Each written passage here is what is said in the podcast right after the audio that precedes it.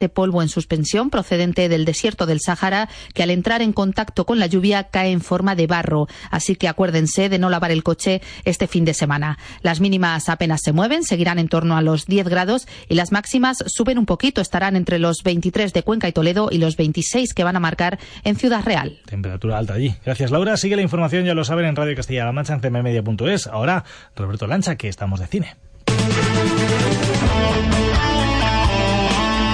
Servicios informativos. CMM Radio Castilla-La Mancha. En Radio Castilla-La Mancha. ¡Silencio! ¡Silencio! ¡Cámara! ¡Callarse un momento para que se me oiga bien! ¡Acción! Estamos de cine.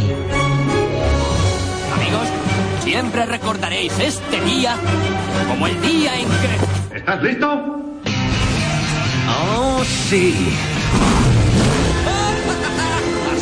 ¡Hasta el infinito y más allá! ¡Yujú! ¡Lo hemos conseguido!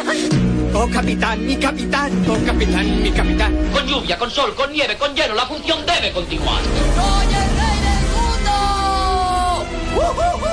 Aquí comienza el programa de cine de Radio Castilla-La Mancha.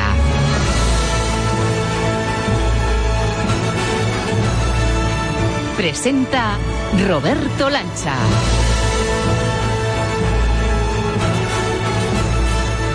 Hola amigos, ¿qué tal? Aquí estamos los del cine, aquí está a punto de caramelo, al dente, en su punto perfecto de cocción, el capítulo 84 de Estamos de Cine. 84 semanas contigo ininterrumpidas y con un menú que hoy, si fuese esto el mercadillo de tu pueblo, de tu ciudad, podría escucharse bien alto eso de que me lo quitan de las manos, oiga porque vamos a empezar de nuevo con un protagonista de la actualidad y de la cartelera.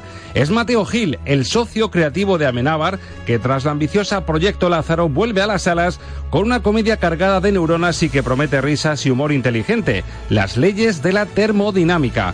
Aunque ojo, a la espera de Infinity War, que ya está a las puertas como sabes, tiene rivales de alta calidad estos días. Un ejemplo, el terror taquillero de un lugar tranquilo que viene de arrasar en Estados Unidos o la animada Isla de Perros y la francesa Custodia Compartida, ambas aclamadas por la crítica y rozando las cinco estrellas. A esa crítica le pondrá voz, como siempre, nuestro filtro crítico Alberto Lucchini. Y apunten también estos nombres, Chico Pereira, Gwyneth Paltrow, Sasha Baron Cohen o Pedro Almodóvar porque van a ser protagonistas en el cóctel de noticias que nos ha preparado Marta Lovera en nuestro hall de noticias Newsroom que será el aperitivo previo a la consulta semanal que tenemos en el diván de nuestro psicólogo y experto en bandas sonoras Ángel Luque.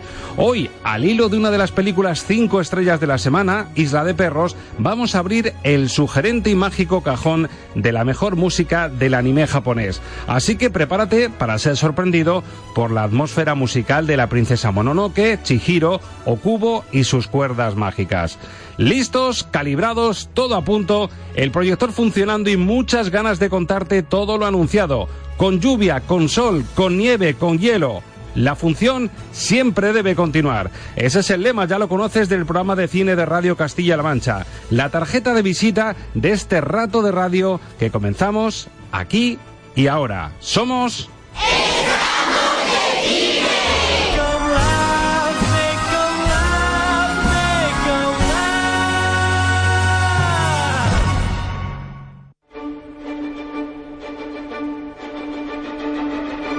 La entrevista de la semana en Estamos de Cine.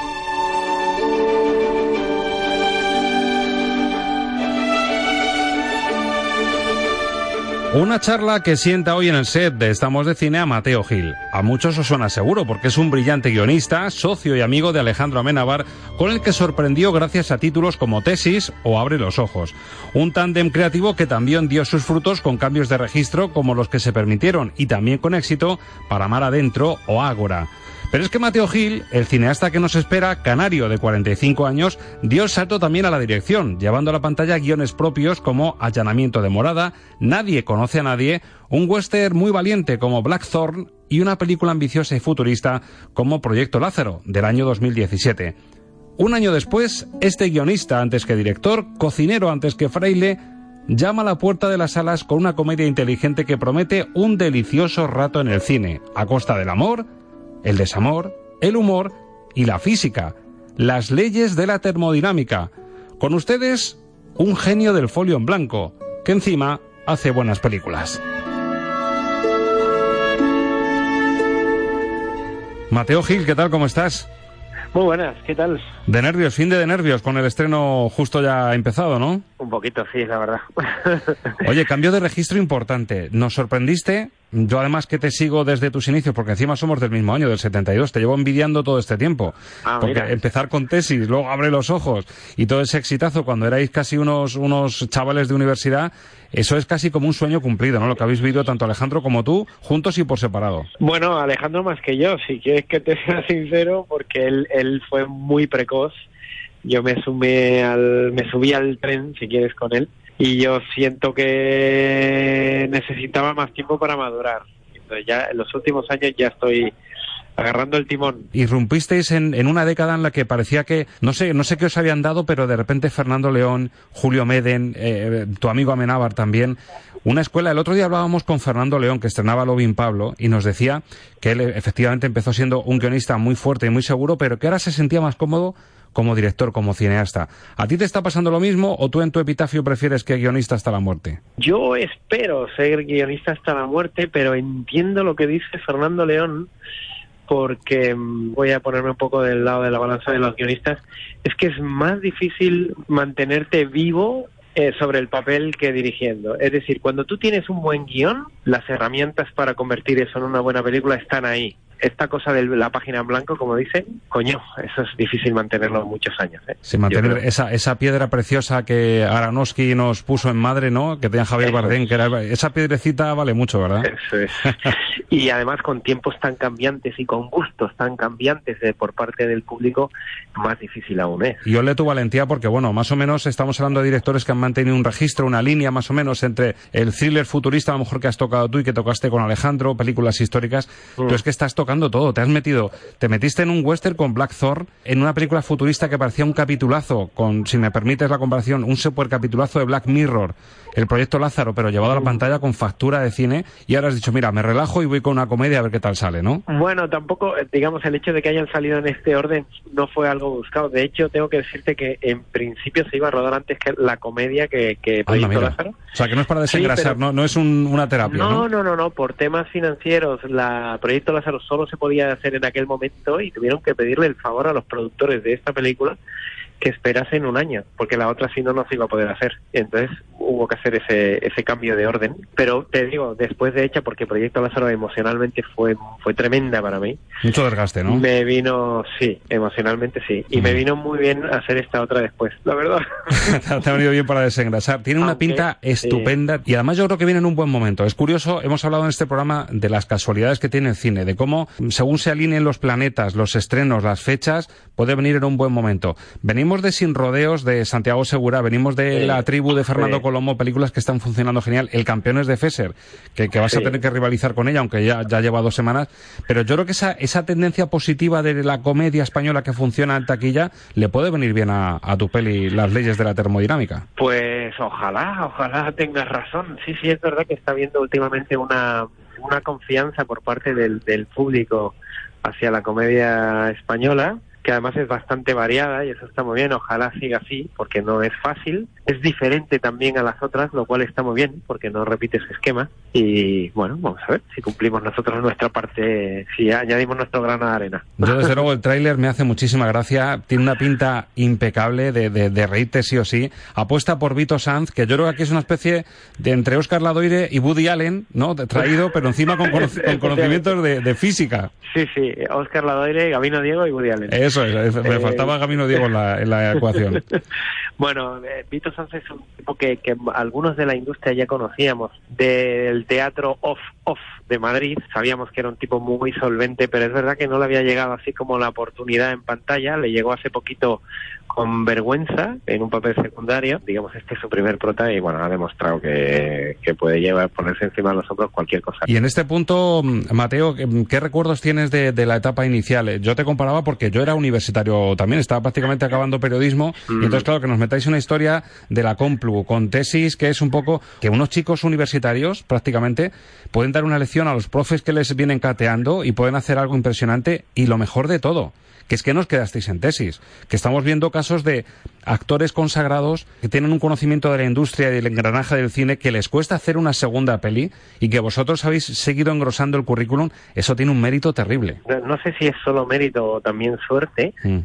Yo, si te soy sincero, cada vez siento que me van a alargar, me van a dar la patada y, y todo el rato siento eso, que tengo un pie fuera del plato, digamos, ¿no? Pero creo que ahora mismo es un sentimiento común en la industria audiovisual porque está cambiando todo tanto que nos sentimos un poco todos así con esa incertidumbre. Pero mientras tanto, también te digo que curiosamente después de la crisis yo he hecho tres películas muy extrañas, las tres cada cual con más libertad que la anterior, es decir, me siento más que afortunado. Y esta película es una comedia, es verdad que aquí eh, eh, entro ya en unos cánones bastante más normales, pero también me han dejado ser un experimento muy curioso, porque es una, es una mezcla de comedia y documental, la que aparecen científicos reales hablando, como comentando lo que está pasando, había que tener también valor Sí. para decir, venga, va, vamos a apostar y vamos a hacerla, porque costaba lo suyo la peli. Comedia amorosa, pero metes la variante de la física, la cabra tira al monte. Al final tú todo esto que tenga así un poquito de ciencia te gusta, ¿eh? Bueno, lo que pasa es que cuando se te ocurre una idea que tiene chispa, yo Mm. creo que hay que aprovecharla, vamos, a tope, y y es lo que hemos hecho. Oye, en ese planning que decías que te cambiaron un poco eh, el orden, que primero hubiese sido esta comedia, después hubiese sido Proyecto Lázaro, ¿tienes algún título apuntado ya, alguna referencia? O si esto es un pelotazo, vas a tenerte que mirar al espejo y decir, Mateo, hijo mío, hay que hacer comedia. No están mis planes, la verdad. Yo tengo varios proyectos por ahí moviéndose y no son comedias. Y la cabra tira al monte, ¿no? Efectivamente. Eh, a ver, yo tengo un lado, un lado que tiene su sorna y, y no descarto que vuelva a salir, pero de momento no he escrito nada que sea cómico. De momento. Yo estoy deseando, Mateo, meterme en la sala. Sé que me voy a reír, estoy convencido porque el tráiler ya me ha enganchado. Y desearte que lo mismo que yo lo piense mucha gente. Y ojalá que hablemos buenos datos, aunque mira, al final los datos es verdad que sirven, pero cuando uno está convencido que ha hecho algo bueno, yo creo que ese es el gran premio. Y más si te lo dice gente que sabe también. Bueno, pero yo confío. O sea, tampoco te digo que vaya a ser el tal, pero confío en que, que va a tener su, su recorrido. Mateo Gil, gracias por este ratito en Estamos de Cine y lo dicho, te deseamos toda suerte y hablaremos en el próximo proyecto a ver a ver si ese regreso de la cabra al monte trae un- una de estas buenas tuyas, thriller futurista con un argumento potente. Muchas gracias, ¿eh? Hasta la próxima. Igualmente, gracias, chao. Las leyes de la naturaleza son ineludibles. No existe nada ni nadie que pueda escapar de ellas.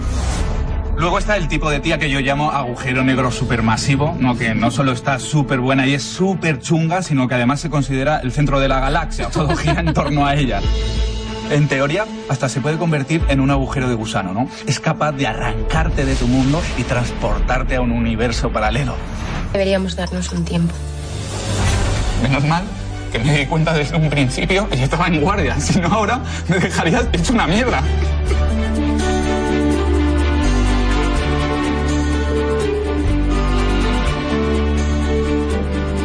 Así suena el tráiler de Las leyes de la termodinámica, calificada por IMDB con un 6 más justita, en Film Affinity un 5 de media y roza las 3 estrellas sobre 5 para la crítica nacional. Muy similar la acogida que ha tenido nuestra revista de referencia que es Metrópoli del diario El Mundo y de su responsable al que saludamos ya hasta ahora, Alberto Luquini, muy buenas. Hola, muy buenas. ¿Qué le ponemos a la nueva peli de Mateo Gil? Pues eh, a tres no vamos a llegar, un, do- un dos y medio lo podemos dejar. Dos y medio, o sea, mejor las intenciones y esa originalidad que a lo mejor el resultado final. Efectivamente, porque hay que reconocer que la película tiene una originalidad mm, que la hace muy diferente. Es una comedia, mm, digamos, que crea el, el género de la comedia romántica científica. Las buenas intenciones no siempre se traducen en buenos resultados y la película mm, a ratitos se hace un poquito densa, un poquito espesa, mm, se ve se ve a trompicones. Bueno, pues es la recomendación y el- la valoración de Alberto Lucchini. Lo cierto es que va a tener rivales duros, porque coinciden en cartelera. Parecía que veníamos de semanas muy planas esperando Infinity War, que llega ya en poquitos días, pero en cartelera este fin de semana llegan películas muy de peso. La primera de todas, la que ya nos presentó hace una semana Alberto Lucchini como peliculón, Isla de Perros. Los estrenos de la semana en el filtro Lucchini.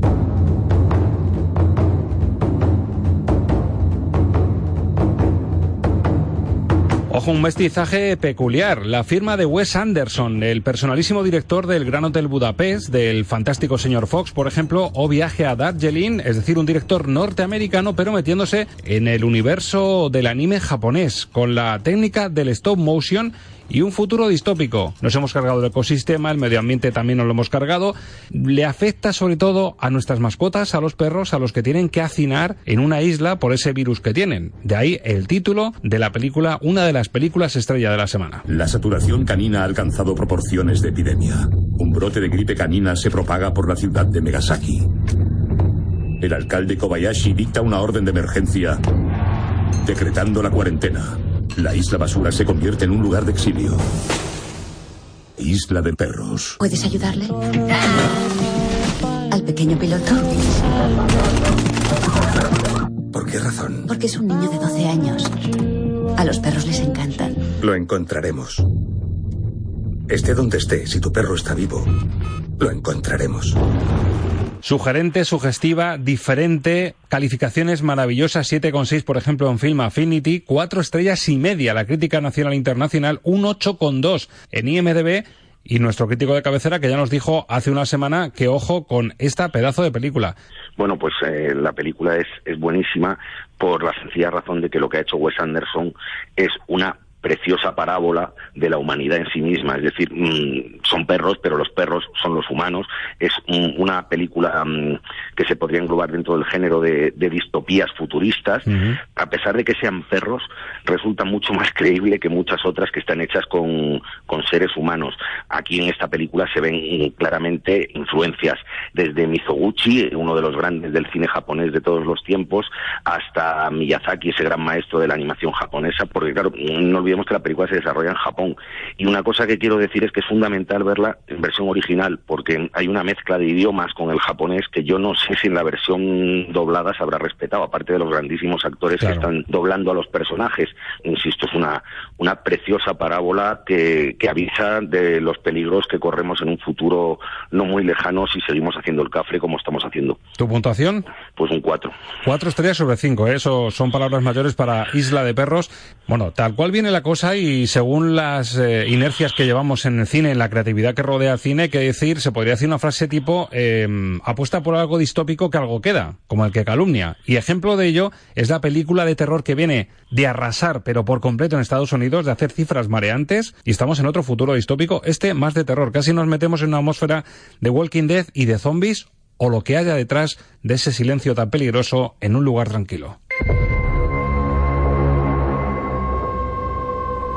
Película de terror, como decimos, que viene de arrasar en los Estados Unidos con la dirección de John Krasinski, el autor y el director de Los Hollar en 2016 y de entrevistas breves con hombres repulsivos en 2009, no muy conocido, pero aquí es además protagonista.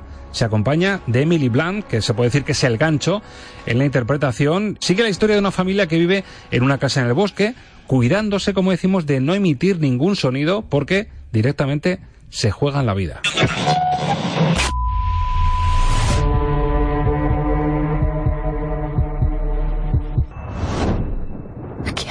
Si no podemos protegerlos? Tenemos que protegerlos.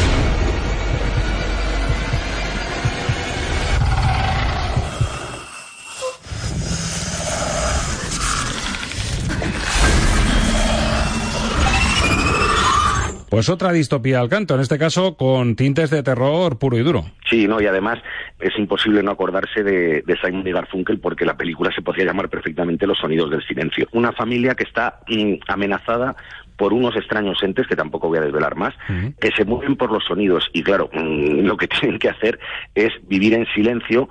Krasinski ha montado un, una película de terror mmm, sorprendente porque es más efectiva que efectista, porque el terror es más una amenaza que algo que estamos viendo permanentemente.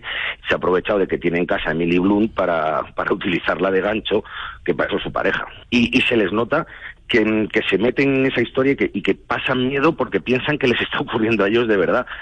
Para entendernos, podríamos estar hablando de una película que, siendo completamente distinta, mm, es el mismo terror que, que Déjame salir. Bueno, terror psicológico entonces. Sí, sí, es mucho más psicológico que, que digamos, por, mm, por definirlo, gore. Mm, Yo estaba recordando, no sé si era Alberto en Cautivos del Mal, eh, mirando a los clásicos cuando se apostaba por decir, mira, hay que dar miedo, pero lo de menos a lo mejor es el monstruo. Con una simple sombra que acecha, lo podemos resolver. Aquí ese McGuffin, esa sombra que acecha, está bien resuelta, ¿te convence?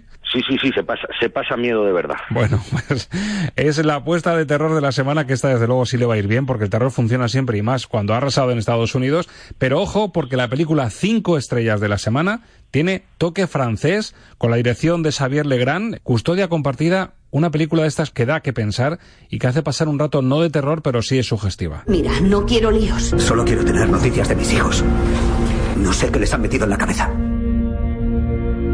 No voy a aguantarlo. Solo pienso en el bien de mis hijos. Quiero que estén bien. Y privándoles de su padre, no se arreglarán las cosas.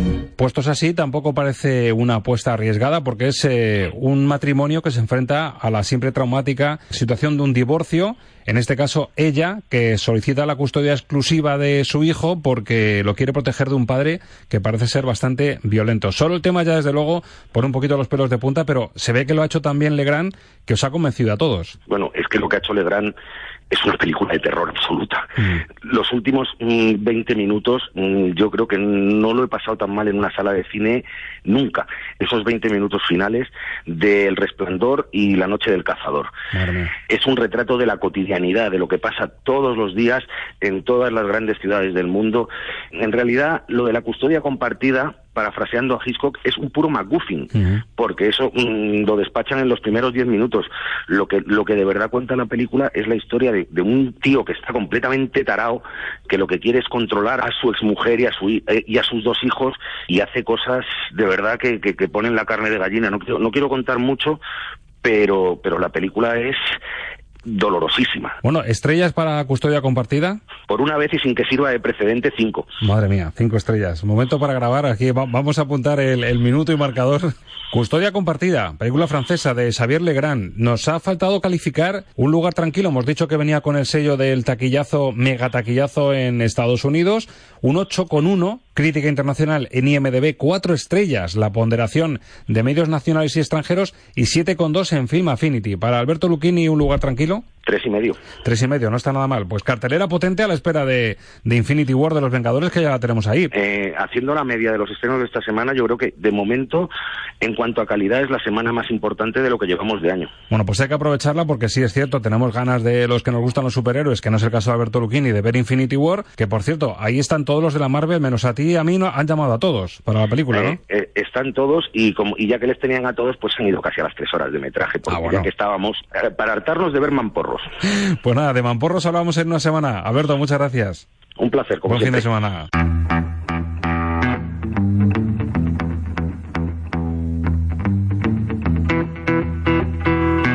En Radio Castilla-La Mancha estamos de cine.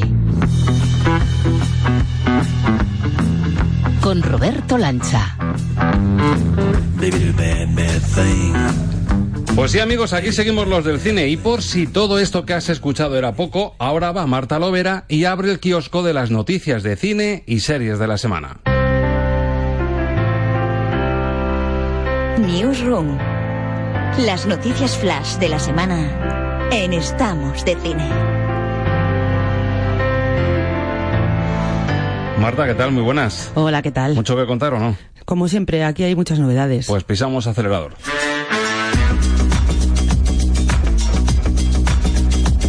Y comenzamos hoy hablando de series y de una apuesta española que se está saliendo literalmente y batiendo récords en todo el mundo. Si no les suena, apunten. La Casa de Papel, que es ya la serie de habla no inglesa más vista de la historia de Netflix. Bueno, es increíble el fenómeno que se está generando alrededor de esta serie del atraco más grande de la historia, que ha arrasado en países como Brasil, Argentina o Arabia Saudí. Netflix no suele dar muchos datos de sus audiencias, pero a veces hace la excepción y la serie está haciendo tanto ruido mediático que no es para menos. Money Heist, como se llama la serie en los países anglosajones, se ha puesto por delante de producciones como Marsella, al 3%, Dark o Ingobernable. Además, páginas internacionales como IMDB o TV Time se están haciendo eco del fenómeno. Por cierto, que Netflix ha renovado ya la serie para una tercera temporada.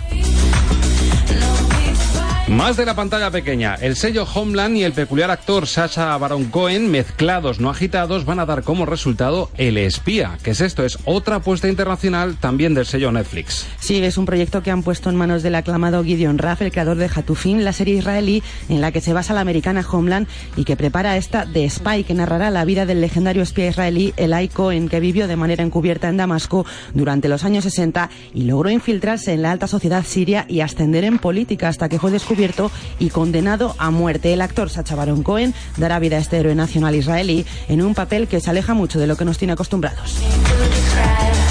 En este punto empezamos a barrer y a mirar ya para casa y enfocamos a un viejo conocido de este programa, Chico Pereira. Es el cineasta de Almaden que sigue dando la vuelta al mundo con su super premiado documental Don Quillote. Y llega el turno ahora de Madrid y de un lugar privilegiado, la Cineteca. Sí, Don Quillote ha ganado numerosos galardones, entre ellos el de mejor documental en el Festival de Cine de Edimburgo o el premio del público del Festival de Cine de Málaga hace un año. Esta peculiar road movie de tono documental sobre un hombre de 73 años que se embarca en una aventura naturalista por el corazón de Estados Unidos junto a su burro gorrión se podrá ver en la Cineteca madrileña desde este fin de semana y hasta el 27 de abril en la sección recomendado por. Nos lo ha comentado el propio Chico Pereira. Pues sí, aconsejo a, a todo el mundo que que, venga a verla además en pantalla grande, en Cineteca, como tú dices, y en una sala tan maravillosa como la, la sala Ascona.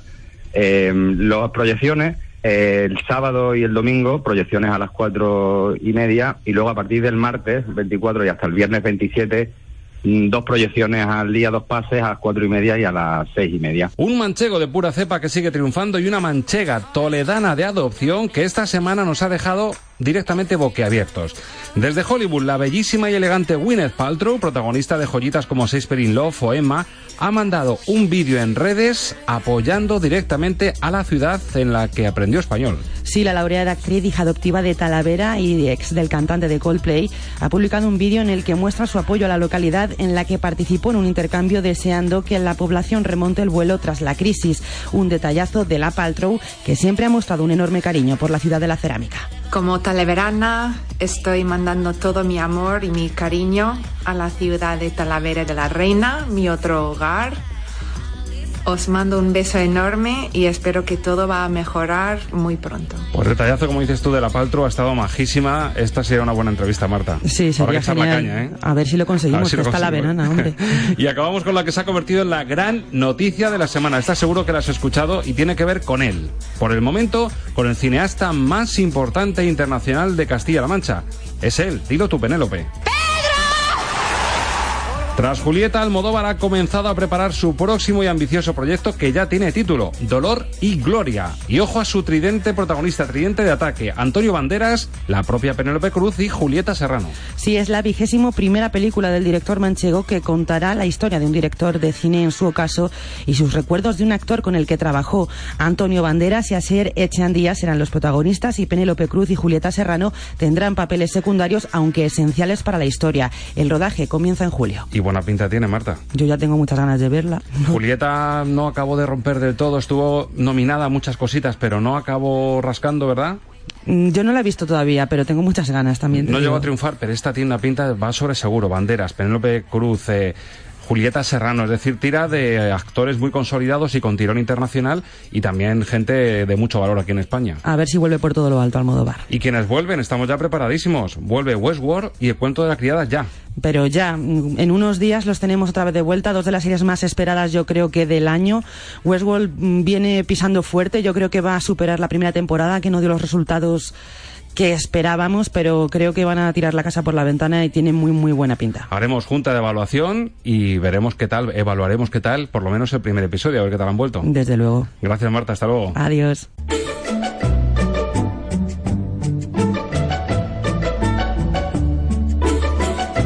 Estamos de cine. Con Roberto Lancha.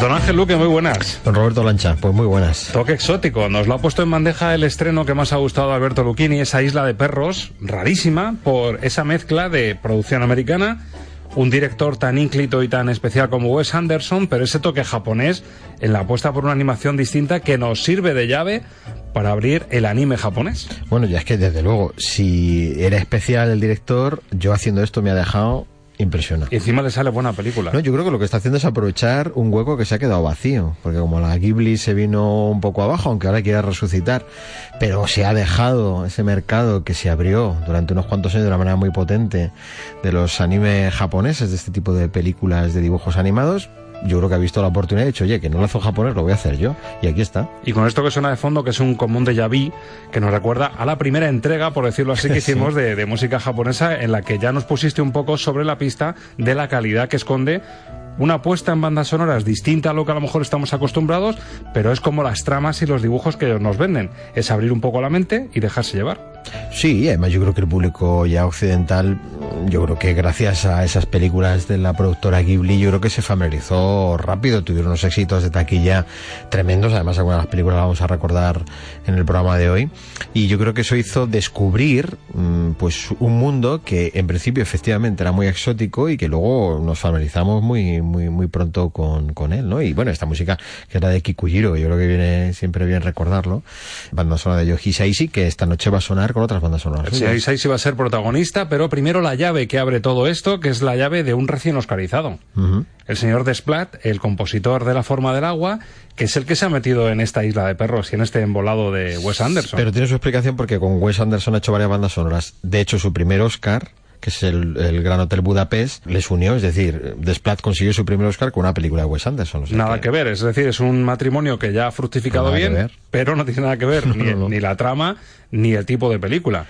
Sí, y de hecho yo a Desplat no le veo totalmente cómodo la banda sonora, fíjate. O sea, escuchando la banda sonora entera, habría que, no sé, todavía no he visto la película, ¿no? Hay que verla dentro.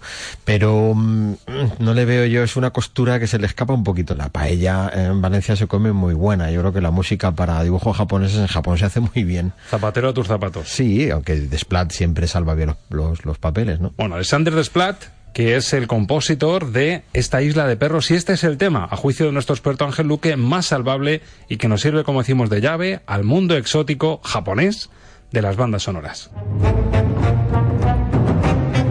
Lo que ves es lo que oyes. Música para soñar cine con Ángel Luque.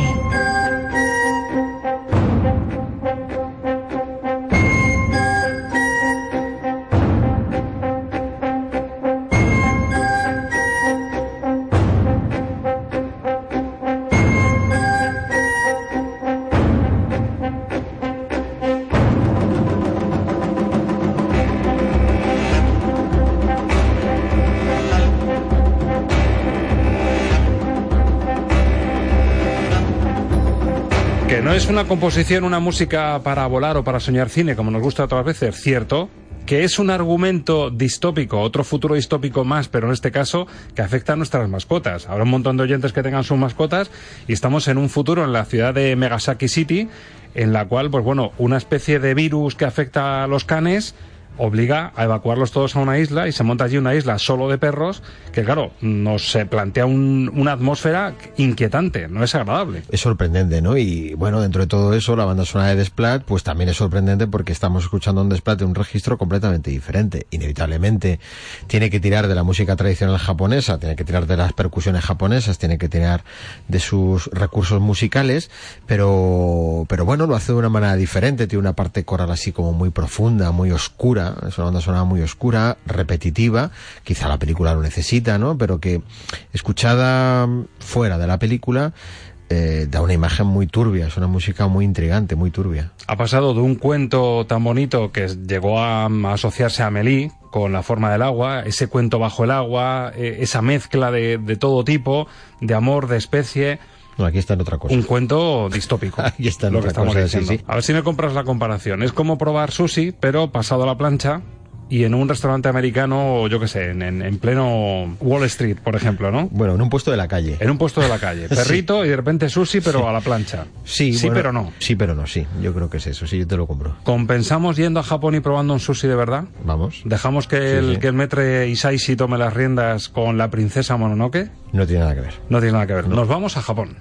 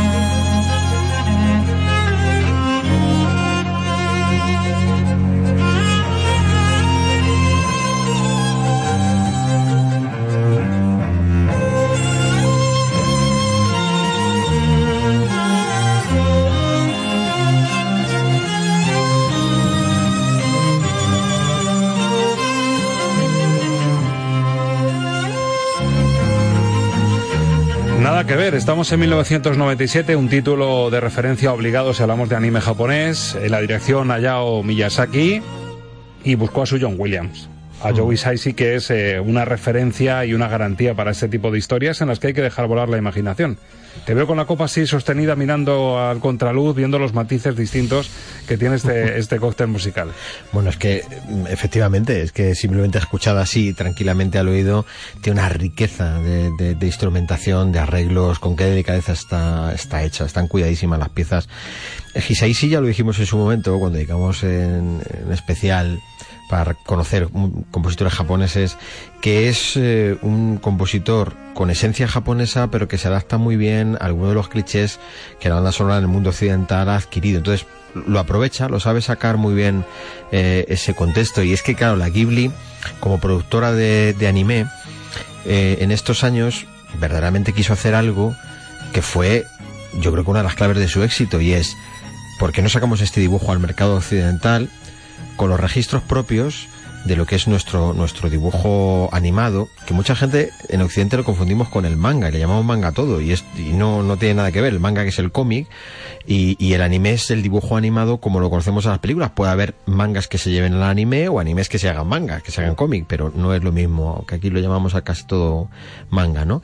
Entonces, ven que esa forma de dibujo animado eh, puede llevarse al mundo occidental, aunque sean historias legendarias japonesas, con un trasfondo mm, muy intimista, con un trasfondo mucho más profundo que lo que nos vamos a encontrar en unos dibujos animados más propios de las productoras.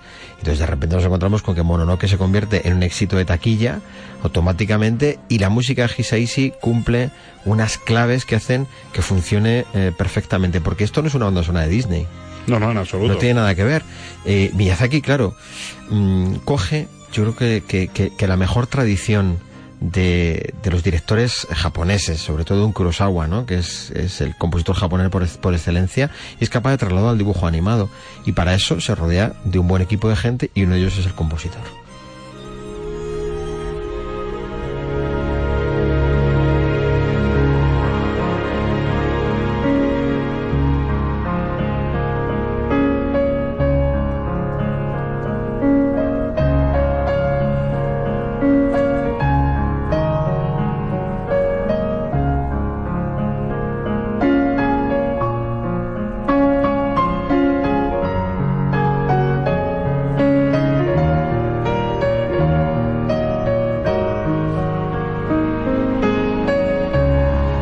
Bellísima composición al piano para los dos protagonistas de, de la princesa Mononoke, Ashitaka Ansan. Otro tema bellísimo.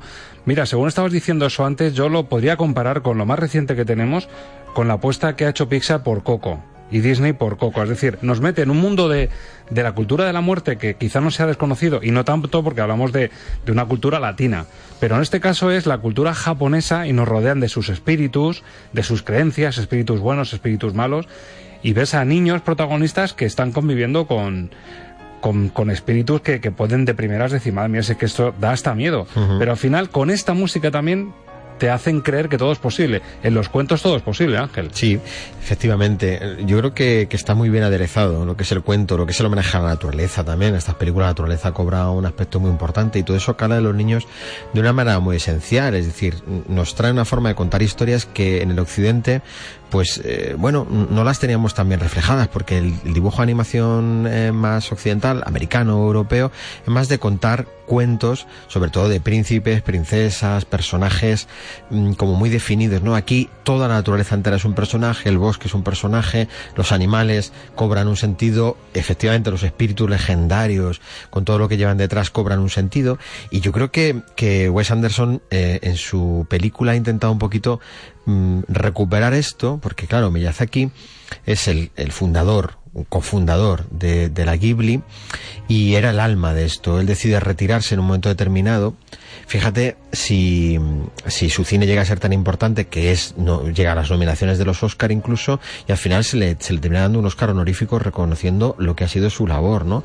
Algunos le han llegado a poner a la altura de, de, de los grandes eh, directores tipo Orson Welles, pero en, en la animación. O sea, algunos han llegado a decir esto. El es decir, Kurosawa de la animación, a lo mejor. Sí, y a la altura de los de los grandes de los grandes directores, pero hecho la animación, ¿no? Entonces Miyazaki desaparece y todo esto que estaba contado también en estas películas ha dejado de existir y yo creo que bueno pues Anderson con, con esta película Isla de Perros intenta volver a recuperar un poco ese, ese espíritu que tiene estas películas. Bueno, Mononoke fue un punto de inflexión. Hemos dicho título de referencia obligado. Permitió, fue llave a su vez para que en 2001 ambos en la dirección Hayao Miyazaki y Joe Isashi en la composición de la banda sonora, nos diesen otra lección con el viaje de Chihiro.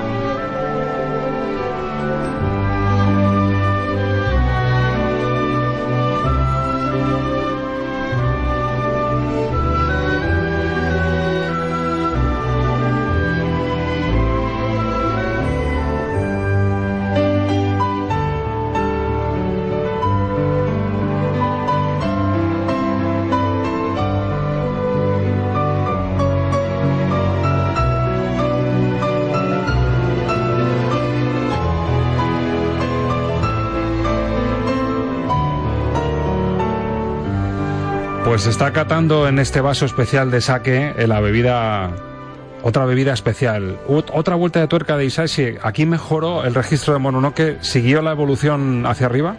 Yo diría que forman forman como una especie de de tándem estas bandas sonoras que hizo para animación, sobre todo las más importantes son estas dos, que por eso las hemos las hemos traído. Mononoke y Chihiro fueron las más simbólicas y verdaderamente eh, demostró algo que mm, en bandas sonoras posteriores como la de Kikujiro, por ejemplo, mm, nos harían ver que Hisaishi es uno de los compositores más interesantes que ha venido de, de Japón. Solo hay que escuchar esto, es una auténtica belleza. Hisaishi fundamentalmente es pianista y vemos que en todas sus bandas sonoras el piano tiene una presencia especial en los arranques de los temas o en que busca el piano sobre todo para identificar a los, a los protagonistas, creando melodías muy agradables, muy dulces, muy tiernas, con unas melodías que llegan al público de una manera muy directa al corazón, pero luego cuando hace orquestación, como estamos escuchando ahora mismo, cuando lleva toda la orquesta al esplendor, pues verdaderamente, vamos, eh, crea una sonoridad indiscutible y muy personal, lo cual siempre es difícil en el, en el cine. A mí me parece que es un compositor in- interesantísimo y los directos de Hisaishi son de lujo.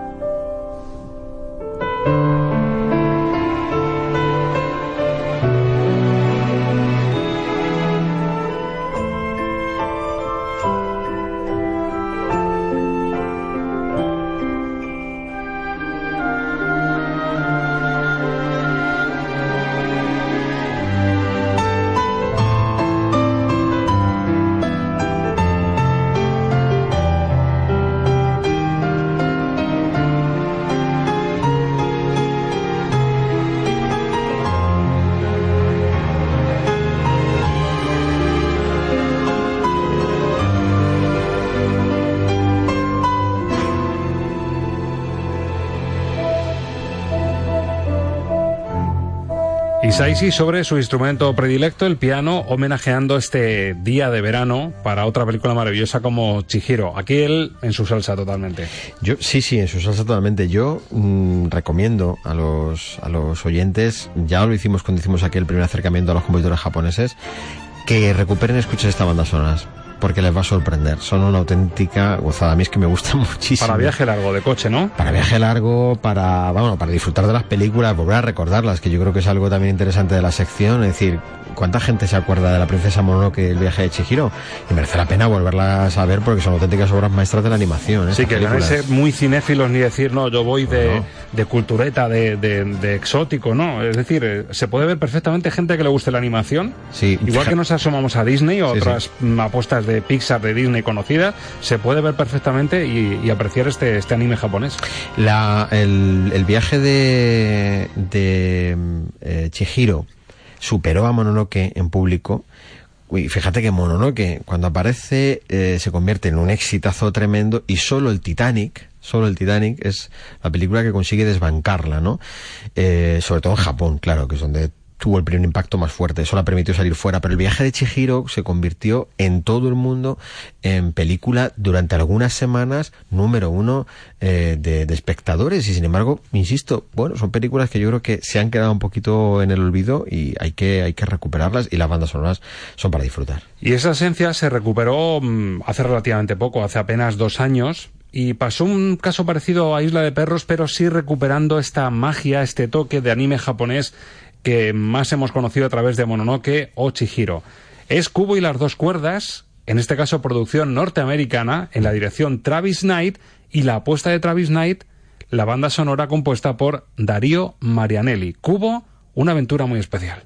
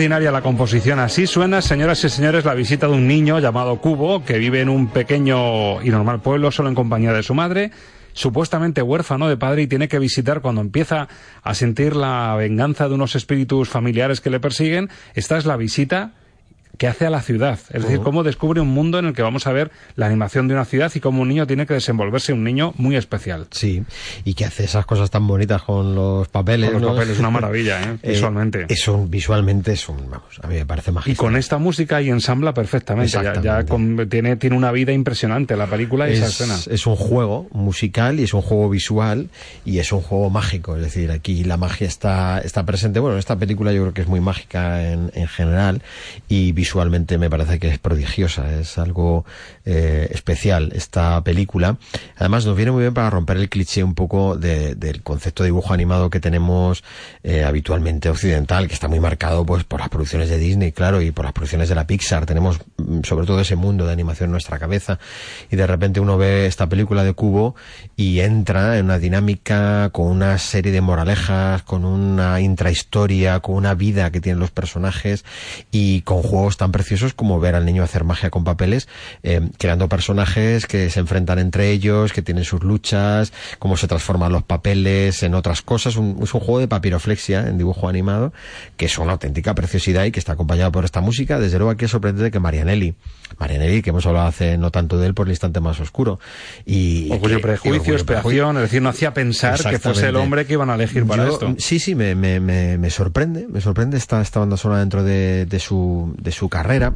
Hay veces que muchos de estos compositores eh, entran en, en, algunos proyectos eh, realmente porque, eh, porque, bueno, tienen abierta, como si dijéramos, su cartera y entonces la producción elige eh, de la cartera que hay abierta de compositores al que cree que lo puede hacer mejor por la productora a la que pertenece o por, por el estilo que se le quiere dar. Desde luego Marianelli, que es un compositor más bien clasicista, más bien romántico, que pertenece casi todo su ritmo de películas a películas, pues las de Joey Wright, claro, ese estilo de, de cine, pues le ves eh, trabajando en esto de Cubo y crea una banda sonora yo creo que más que digna, eh, muy bien, muy bien ensamblada, con su justa medida de sonido japonés y es que vuelvo a lo de antes, han dejado un, un hueco y un espacio las productoras de, de, anime japonés muy grande y los americanos se están empezando cada vez a aprovechar más. Sí, porque esto además fue el relevo, es como si de repente Spielberg y John Williams dejan de fabricar y llegan pues un Hans Zimmer, por ejemplo, o JJ Abrams y hacen un producto tipo Star Wars más que digno. Pues algo hicieron parecido Travis Knight y Darío Marianelli Bueno, para eso- coger esa esencia. Eso ya es lo que ha hecho la Disney Sí, ha pasado. al comprar a Lucasfilm y empezar a hacer, eh, bueno, pues películas relacionadas a los spin-off, ¿no? Relacionados con la historia de Star Wars, pero ya inventados por ellos y sacándoles el partido. ¿no? Encima aquí salto cultural, porque Sí, no, no, son directores cultural muy grande, ni claro. japoneses. Sí. Bueno, pues salió fenomenal Cubo, de hecho tuvo su nominación al Oscar y era una de las favoritas Cubo y las dos cuerdas. Y el tema elegido por Ángel Luque es una auténtica preciosidad llena de matices y por eso es el lacito que vamos a poner a esta segunda entrega, que no será la última, y en la que Marianelli, por justicia podemos decir, que hace bien el sushi. Sí, no, no, no. Le ha salido, le salió el sushi bastante, bastante bien. Y como pasan todas estas cosas, pues llega un momento en que ya hay maestros que van adquiriendo la receta y son capaces de meter los ingredientes y hacerlos, bueno, pues como lo haría en origen el compositor más tradicional, ¿no? Y sí, sí, Marianelli pasa por un compositor japonés. Para muestra, este postre final. Yeah.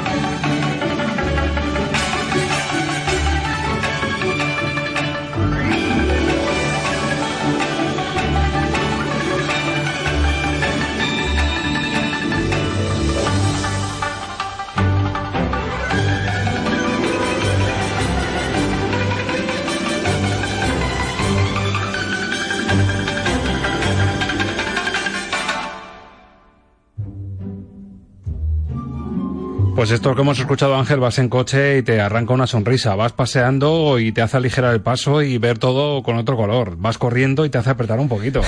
Esto te hace venir arriba. Es, es digna de alegría de vivir, ¿eh? De una especial alegría de vivir. sí, sí, sí, podría entrar ahí en esa. Bueno, eh, las que hemos escuchado de Hisaishi, eh, algunas ellas en su orquestación tienen esa vitalidad, esa fuerza de fondo, porque fíjate que la mayoría de estas películas de anime tienen un trasfondo dramático, dramático grande, porque eh, la tradición japonesa, el drama lo cuenta con mucha, con mucha profundidad, ¿no? Y la música tiene que llegar a esa, a esa incluso oscuridad que en muchos momentos se puede llegar a vivir en estas películas, porque los malos son muy oscuros en estas, en estas historias. Es una maldad muy inquietante, ¿no? Y eso la música lo tiene que reflejar, pero sin embargo los momentos luminosos son muy luminosos, son especialmente luminosos y alegres.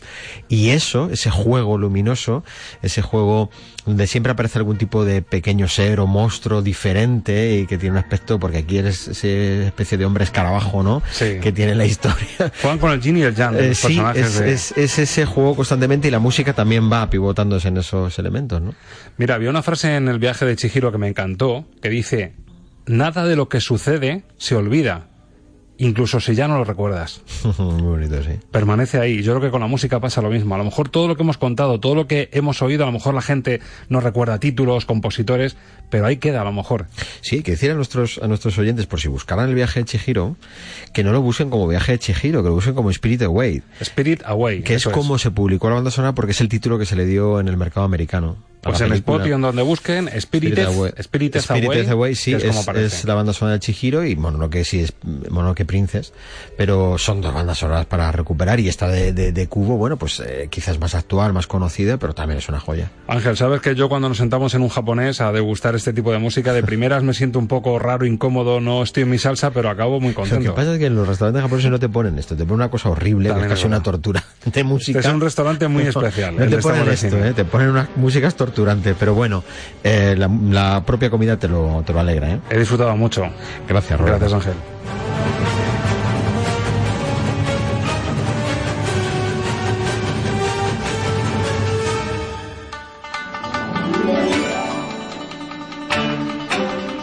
Señoras, señores, esperamos que ustedes también hayan disfrutado de esta degustación de bandas musicales, bandas sonoras en este caso, a la japonesa. En una semana, recuerda, tienes una cita con Estamos de Cine.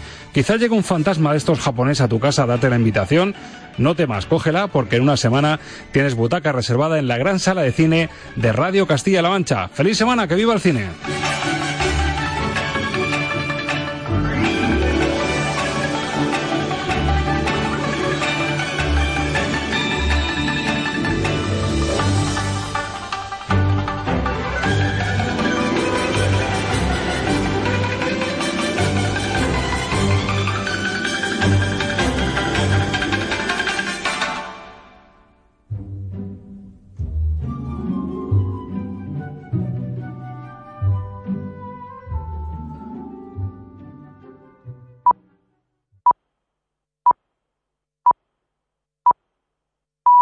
Son las 11 de la noche.